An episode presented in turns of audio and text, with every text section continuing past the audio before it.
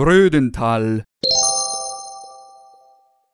Rödental es un municipio situado en el distrito de Coburgo, en el estado federado de Baviera, Alemania, con una población a finales de 2016 de unos 13.115 habitantes. Se encuentra ubicado al norte del estado, en la región de Alta Franconia, cerca de la frontera con el estado de Turingia.